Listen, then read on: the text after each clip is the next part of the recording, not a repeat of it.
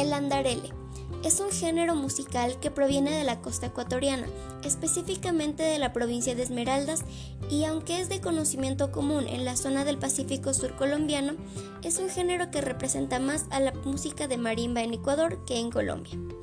El andarele junto con el agua larga son tal vez los géneros más representativos del Ecuador. En contraste con Colombia, el agua larga es poco conocido. Por su parte, el género conocido como rumba es el de más reciente aparición en la música del Pacífico Sur colombiano, teniendo una clara influencia de la salsa y es uno de los géneros preferidos por las nuevas generaciones. Es importante tener presente a la rumba para no limitarnos a dar la visión que da la música de arrullos y currulaos que tienen los viejos maestros y cantoras.